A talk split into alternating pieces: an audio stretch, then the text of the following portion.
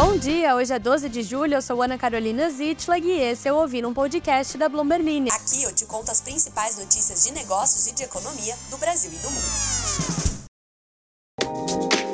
Bom dia! Esta Barbie está completamente obcecada com o filme da Barbie. Como era de se imaginar, afinal tudo que brilha é rosa e popular. Eu sou a primeira da fila com uma carteirinha de fã.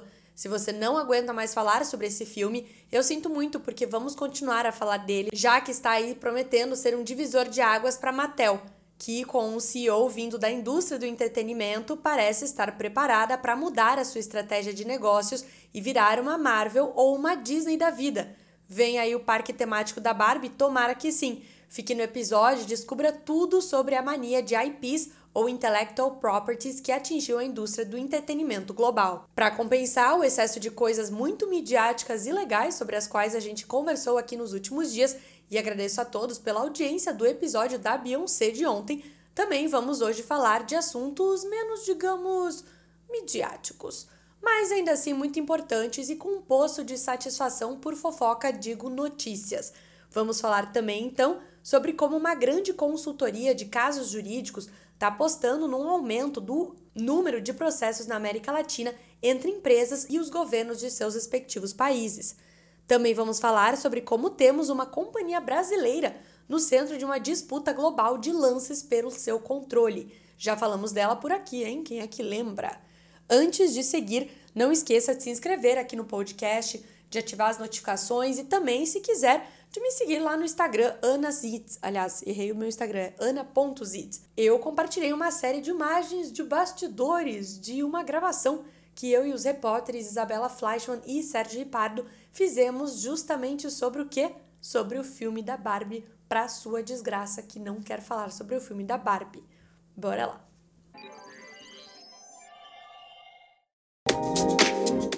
Olha, eu escolhi duas notícias bem intrincadas para você ser obrigado a prestar atenção antes de ouvir a parte do filme. Não pode pular, tá bom? Se você pular, eu vou ficar sabendo e eu vou atrás de você para puxar o seu pé à noite e te perguntar o que é um litígio. Quanto a JF ofereceu pela Braskem dessa vez?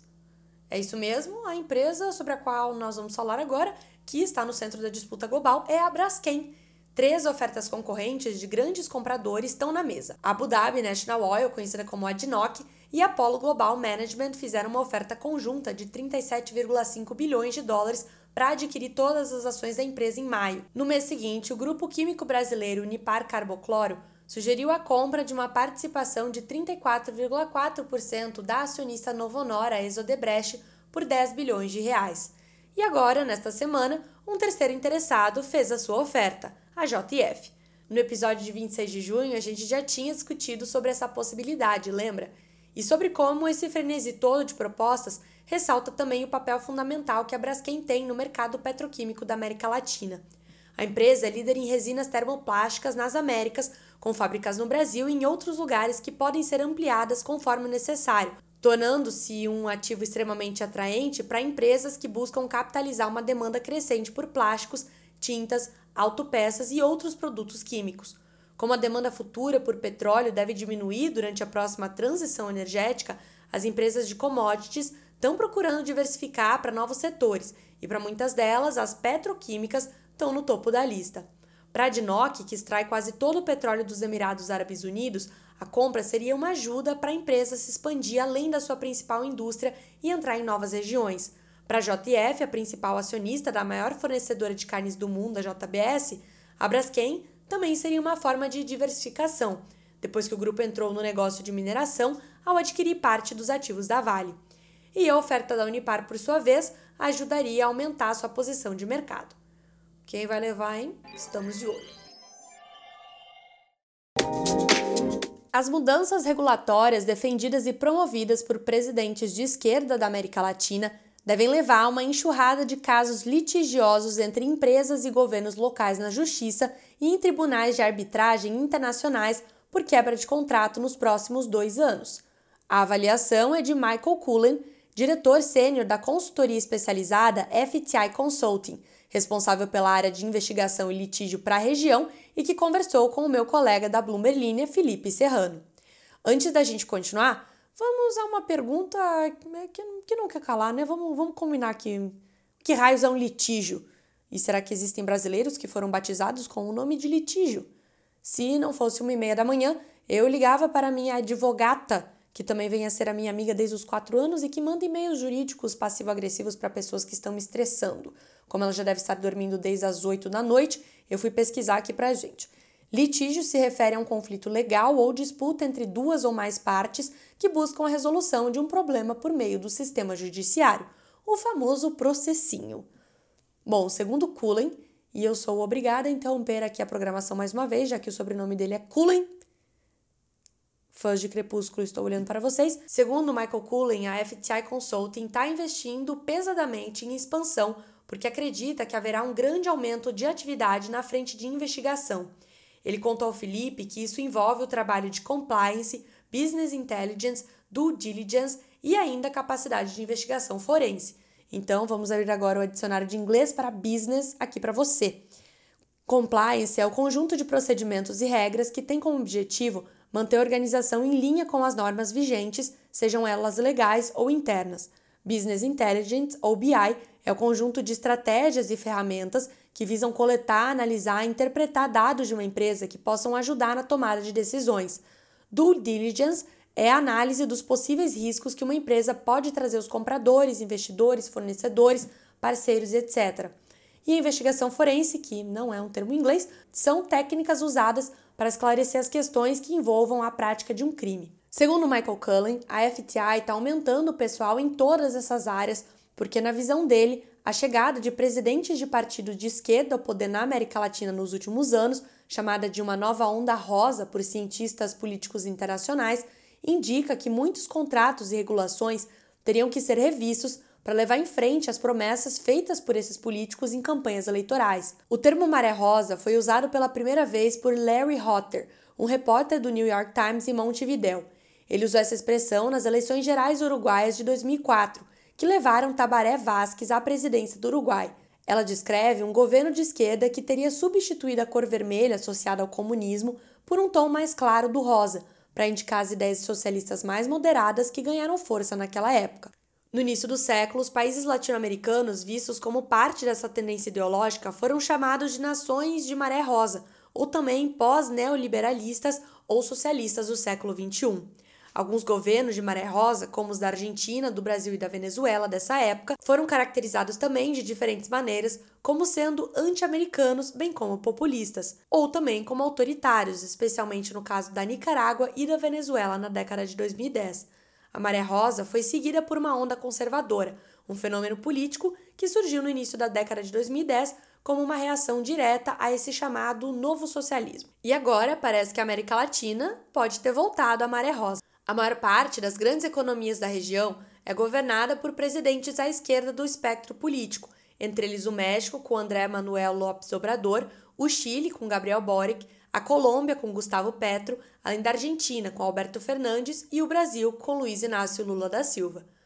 Cullen, da FTI, afirma que disputas litigiosas já estão ocorrendo no México, no Chile e na Colômbia, onde os presidentes chegaram ao poder há mais tempo e prevê que o mesmo pode acontecer no Brasil durante o governo Lula. Um exemplo, segundo ele, é o do Chile, onde o governo Boric conseguiu aprovar no fim de maio uma reforma tributária no Congresso que eleva significativamente os royalties de mineração pagos por empresas que exploram o cobre e o lítio no país. O Chile é o maior produtor e exportador de cobre do mundo e tem uma das maiores reservas de lítio globais, mineral fundamental para a produção de baterias de carros elétricos e visto como uma das fontes de crescimento econômico para o país.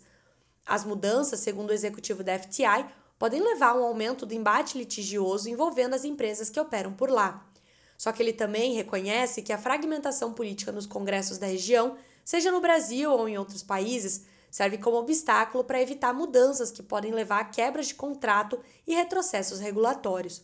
Um exemplo é a resistência da Câmara do Senado brasileiros a algumas mudanças defendidas pelo governo Lula, como uma revisão do marco do saneamento e da privatização da Eletrobras. E falar agora de tudo isso aqui me abriu um excelente gancho para eu te contar que amanhã estreia o primeiro episódio sobre o cenário político da América Latina, que eu vou conduzir em parceria com os meus colegas da Bloomberg espalhados pela região.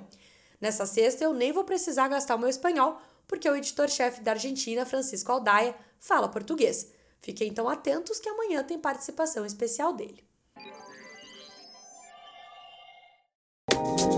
Agora, você que não aguenta mais ouvir falar sobre o filme da Barbie, chegou a hora de falarmos sobre o filme da Barbie. E não só porque essa estreia do dia 21 de julho pode quebrar o recorde de bilheteria global deste ano e quem sabe até de alguns anos anteriores, mas também porque a marca está se espalhando por muitos lugares da economia que nos interessam bastante. Temos aí a possibilidade de um ressurgimento da Mattel não somente como uma fabricante de brinquedos, mas em sua renovada estratégia de investir em IPs ou Intellectual Properties, as propriedades intelectuais. Você provavelmente se depara aí com um ou muitos IPs todos os dias da sua vida. A rainha deste mundinho é a Marvel, que escalou essa abordagem para a estratosfera a partir de 2008. Esse ano, por exemplo, tivemos o lançamento do décimo filme do Homem-Aranha deste milênio. E eu, que era uma Marvete há alguns anos, Honestamente, não faço a menor ideia do que aconteceu depois do Thanos, porque rolou muita coisa e eu só abri mão de acompanhar mesmo. E não vamos esquecer também da outra rainha dos IPs, a Disney, que vai fazer um live action da Moana menos de sete anos depois do lançamento do desenho, enquanto a Warner Bros. pode fechar um acordo com a J.K. Rowling para readaptar Harry Potter como uma série. No Brasil, temos o nosso grande IP pessoal, que é a Turma da Mônica, por exemplo. E agora vem aí o Barbie Universe, que é bem onde a Mattel está querendo se meter. A companhia é sócia da Warner no filme da Barbie, que custou cerca de 100 milhões de dólares, segundo a revista Variety, sendo que a projeção de bilheteria para o primeiro final de semana de exibição nos cinemas americanos é de 85 milhões de dólares. Tá bom para você? E tem uma pessoinha aí por trás disso, já que aparentemente sempre é uma pessoinha por trás das coisas, mesmo como, por exemplo, a voz da Alexa. Sussurrei para ela não me ouvir, tomara que você tenha ouvido. Por exemplo, droga, ela me ouviu. Alexa, pare. O CEO da Mattel, Inon Kreis, disse recentemente que o lançamento do filme pode ser o evento de virada para a empresa rumo ao campo do entretenimento. E parece algo que uma pessoa assim diria caso ela viesse da indústria do entretenimento e não do varejo, como é exatamente o caso do Kreis. Ele, que é israelense, ingressou na Mattel vindo da Maker Studios, uma empresa de produção de conteúdo que foi comprada pela Disney em 2014. E antes disso, ele era nada mais, nada menos do que o CEO global do grupo Endemol, que é dono de programas que, não sei se você já ouviu falar, Big Brother, Masterchef, The Masked Singer, também produziu aqui no Brasil o Casamento às Cegas.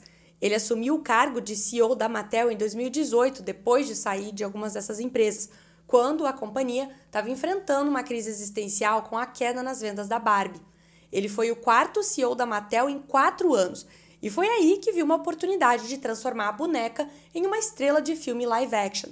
Segundo ele mesmo, numa entrevista a uma rádio britânica, foi o primeiro a falar que a Margot Robbie seria a atriz perfeita para interpretar a Barbie. E se você acha que o hype em torno do filme tá demais, relaxa que, segundo a revista New Yorker, citando fontes, tem mais 45 filmes da Mattel a caminho. E analistas do Stifel, que é um bancão de investimentos dos Estados Unidos, escreveram que essa empolgação em torno do primeiro filme pode resultar em ganhos para a Mattel e também para o preço das ações. Em um mês, os papéis da companhia acumularam alta de cerca de 15%. Em 12 meses, a alta de 20%. Segundo o Stifel, nesse relatório, que é lá do início de junho, o lançamento do filme é uma oportunidade para as ações no curto prazo, porque 1. Um, a Barbie é sem dúvida a marca mais importante da empresa. 2. Um lançamento bem sucedido impulsionaria essa confiança em relação à nova estratégia de IPs da Mattel. E 3. Uma boa bilheteria significaria um bom lucro para a companhia. A Mattel foi fundada em 1945 na Califórnia, com a Barbie surgindo em 1959.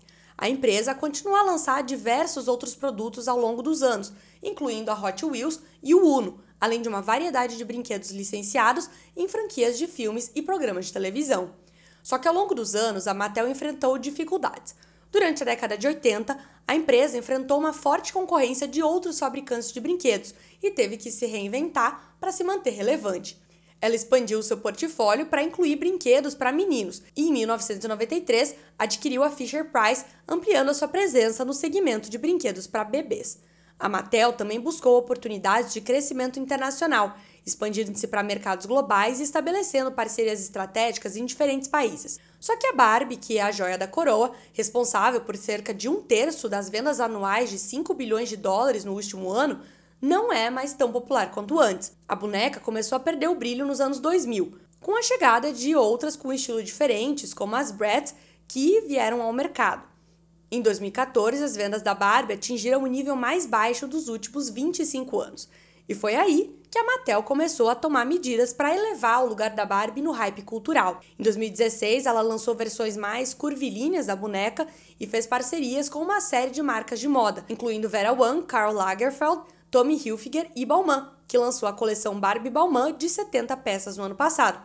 Olha aí a Balmain dos Qatari de novo na praça. E agora chegou a vez da era dos filmes da Barbie. E isso, minha gente, que eu não vou nem entrar aqui na história de licenciamento de produtos, tá? Ou até mesmo da venda de produtos cor-de-rosa, que segundo um levantamento da consultoria especializada em varejo Edit, teve um aumento de 30% entre os maiores fornecedores do setor nos Estados Unidos nos primeiros meses desse ano. E quer mais? Nos últimos sete dias aqui no Brasil, a busca no Google pelo termo looks da Barbie para copiar teve uma alta de 80% por t-shirt Barbie de 120% e por calça rosa 180%.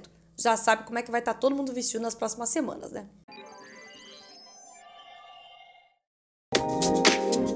Que leio e publico os comentários de vocês no Spotify, né? Aí eu fui ler agora há pouco, agora há pouco, há, muitos poucos já, nessa altura do campeonato que eu tô gravando aqui o podcast, e eu tive que fechar correndo a aba, porque duas pessoas perguntaram sobre a novela da compra da Activision pela Microsoft, que eu já tava pra lá da metade do roteiro do podcast quando eu li isso aí. Então, minha gente, fica pra amanhã, tá bom? Fora isso, eu já falei demais. Um grande beijo, até a próxima.